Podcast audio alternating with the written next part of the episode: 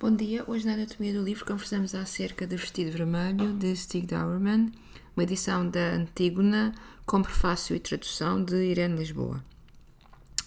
Este foi um autor um, e jornalista sueco de pós-guerra, um, com uma vida um pouco conturbada. Ele desistiu de viver aos 31 anos.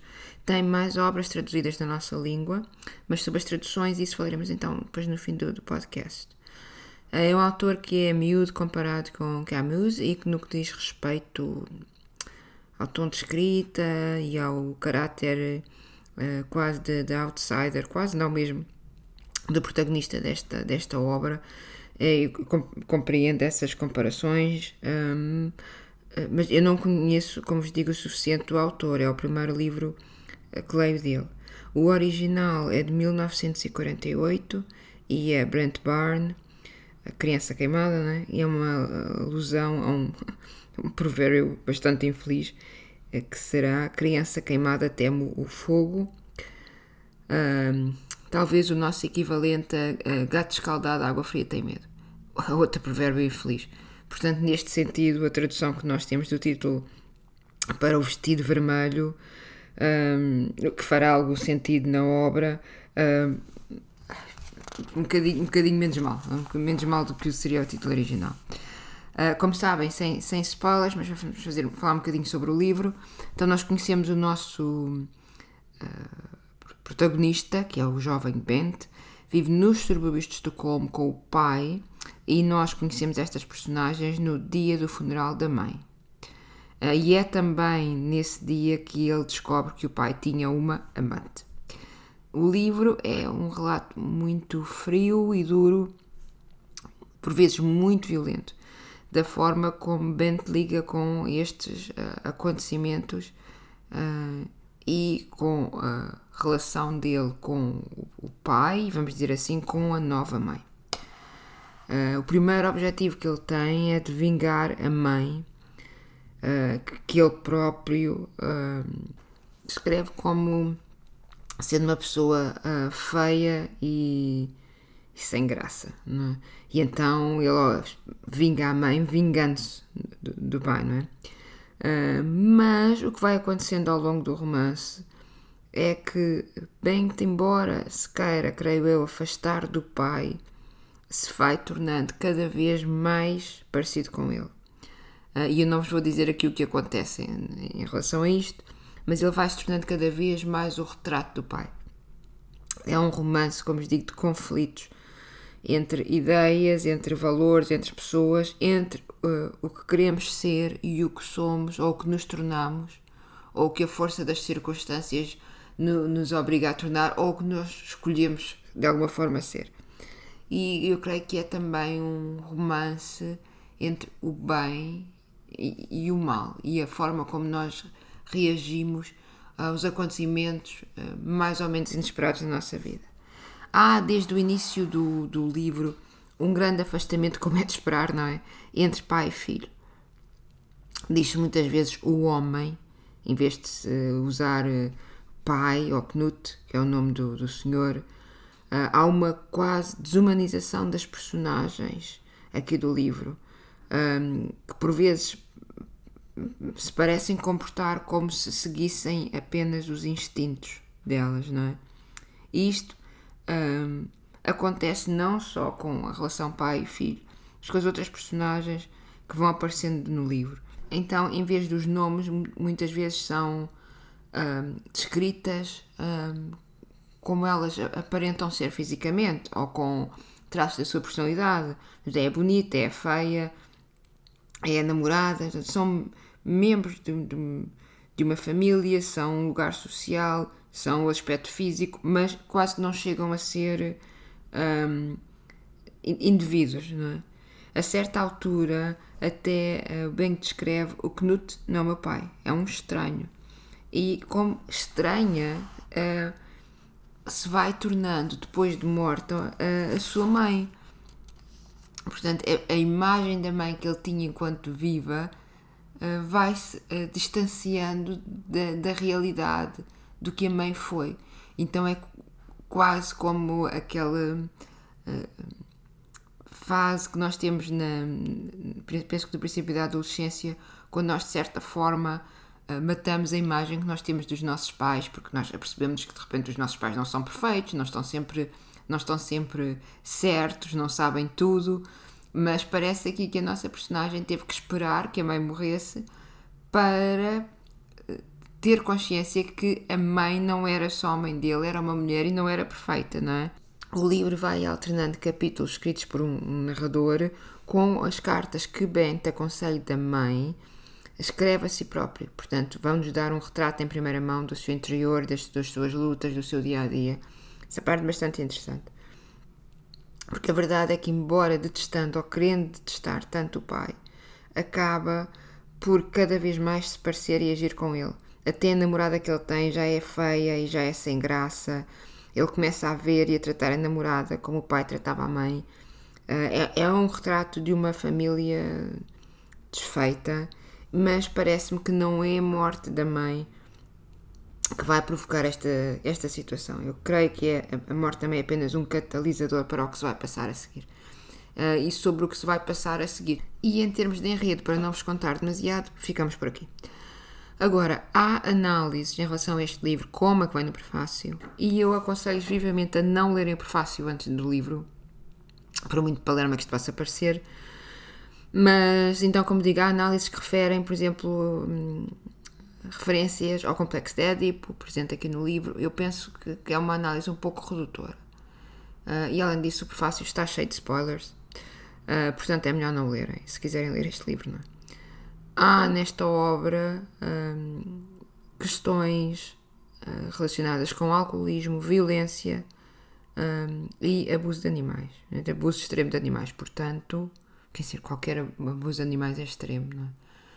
Um, se são uh, mais sensíveis a esse tema, um, eu tenho muita dificuldade uh, com questões de violência com animais e enfim, uh, não me parece que tenha sido necessário. Uh, o, o, que se passa aqui no livro não me parece que tenha sido necessário uh, e, e, parece que está muito na moda agora esta questão de querer provocar determinados sentimentos ou reações no autor através de violência contra animais. Este livro, obviamente, não é, não é um livro da moda, não é um livro que esteja a utilizar esses subterfúgios hoje em dia, que, enfim, mas eh, não gosto, não gosto. Não, não me parece que o que se passa aqui tenha sido necessário. Como sabem, eu sobrevivi com muito horror às cenas do matador de Berlim Alexanderplatz e penso que até avisei no, no podcast. Mas, de certa forma, uh, aquelas cenas faziam, faziam sentido naquele livro. Porquê? Porque é como se todas as pessoas, todos os animais, eh, tudo fizesse, fizesse parte de uma grande maquinaria que é a cidade de Berlim, não é? Então nós somos todos, tais como os animais com pau matador, nós somos todos animais que a qualquer, a qualquer momento podemos ser abatidos, que somos perfeitamente indispensáveis, somos só uma parte de uma máquina. Portanto, embora sejam cenas muito pesadas e terríveis, eu, na minha opinião, faziam sentido naquele livro. As cenas que existem aqui com o cão não não, não havia outras maneiras de, de, de, de expressar os sentimentos ou a, a, raiva que ele tinha. Havia outras maneiras. E vocês dizem assim, que é uma coisa que eu digo sempre: ah, mas o livro é o que é, não é, não é o que nós queremos, não é o que nós gostávamos que fosse. Está certíssimo. Eu é que não gosto e estou a avisar pessoas como eu que não, que, que não gostam, não é? Bom, não, não havia necessidade disto. Não havia necessidade disto. Mas é assim um, um par de páginas e se quiserem ler o livro e, e, e quiserem saber de antemão o que se passa, enviem uma mensagem e eu digo-vos e depois vocês poderão estar preparados ou não, ou poderão querer ou não. A minha edição é da Antígona, como vos disse no princípio, e tem prefácio e tradução de uh, Irene Lisboa. O prefácio é da primeira edição portuguesa, uh, que é de 1958, uh, e não me parece uh, que nem o prefácio nem a tradução do livro tenham sido revistos. Uh, eu não gosto, não gosto do, do, do, prefácio, já vos disse, eu não aprecio este tipo de comentário literário. uh, muito palavroso e com muito pouco conteúdo, na minha opinião, sem desrespeito para a senhora Dona Irene Lisboa. A tradução é francamente má. Uh, eu até falei acerca disto com, com, com, o Paulo, e talvez a tradução tenha sido feita a partir do inglês, a partir do sueco não foi feita, certamente, mas tem erros que poderiam ter sido revistos já, não é? Por exemplo, aparece uh, quarto em vez de sala de estar, aparecem bolachas de pimenta. Uh, isto só para dar uns exemplos assim que saltam à vista, ninguém precisa de saber sueco para perceber isto, não é? Por exemplo, pepperkakor, nós sabemos que são aqueles bolinhos de gengibre, não é? Que nós comemos todos no Natal, uh, que nós dizemos bolachas de gengibre em português, aqui estão traduzidos para bolachas de pimenta. Bolachas de pimenta, Jesus. Bolachas de pimenta. Enfim. Muitas palavras que em português caíram em desuso. Enfim, eu, eu creio que uma, uma, uma revisão na, na tradução uh, não, não, se perdia nada, não é? E creio que este livro, embora com aquelas questões com os animais, que, como vos digo, são muito difíceis para mim, mas é um livro interessante, é um livro bem escrito e merecia uma tradução decente, feita a partir do sueco, não é? Uh, Existem mais obras do autor traduzidas em sueco, uh, traduzidas para português e estão disponíveis naqueles sítios que nós, uh, onde compramos livros online. E, e, eu tenho, tenho curiosidade e gostava de ler um, o Outono Alemão, é já está há muito tempo na minha, na, na minha, na minha, na minha no meu de compras, uh, sobre pós-guerra na Alemanha, porque ele também era jornalista. E este, este livro, O Vestido Vermelho, está traduzido, é o livro mais famoso do autor, mais famoso, uh, está traduzido em 20 línguas, uh, uh, é um livro que toda a gente conhece aqui na Suécia. Quer dizer, na minha opinião, francamente, acabam por não fazer favores nenhum ao livro. Compreendem? Uma pessoa que, que abre este livro, não conheço, vou, vou ver o que será, o que será interessante, e se deparo com este prefácio é altamente datado. mas isto, como, como vos digo, é a minha, é a minha opinião, não é? Quer dizer, é um, é um livro interessante, como vos digo, é um livro interessante e tenho realmente pena daquela parte, daquelas questões com violência de animais, porque senão eu tinha gostado muito mais desta leitura. Porque depois, quando, quando, este, quando, esta, quando esta situação começa a surgir, eu começo a ficar sempre com medo de, de, como é que esta situação vai evoluir, não é? E como é que esta violência vai aumentar. Então eu ganho medo a ler os livros, compreendem o que eu quero dizer? Mas é um bom livro, como vos digo, é um bom livro e não, não posso não recomendar o livro por causa de uma questão particular minha. Pronto. É assim, episódio curtinho hoje. Eu vou tentar fazer episódio, mais episódios, alguns mais curtos do que outros, dependendo dos livros, não é? Uh, mas vou tentar fazer com, com mais frequência. Quero agradecer a todos mais uma vez o vosso apoio, o facto de terem partilhado e, e de continuarem a, de certa forma, promover aqui o, o meu podcast, onde falamos sobre livros. É assim. Obrigada por me ajudarem a ter cada vez mais pessoas sentadas aqui à volta da, da nossa mesa da cozinha.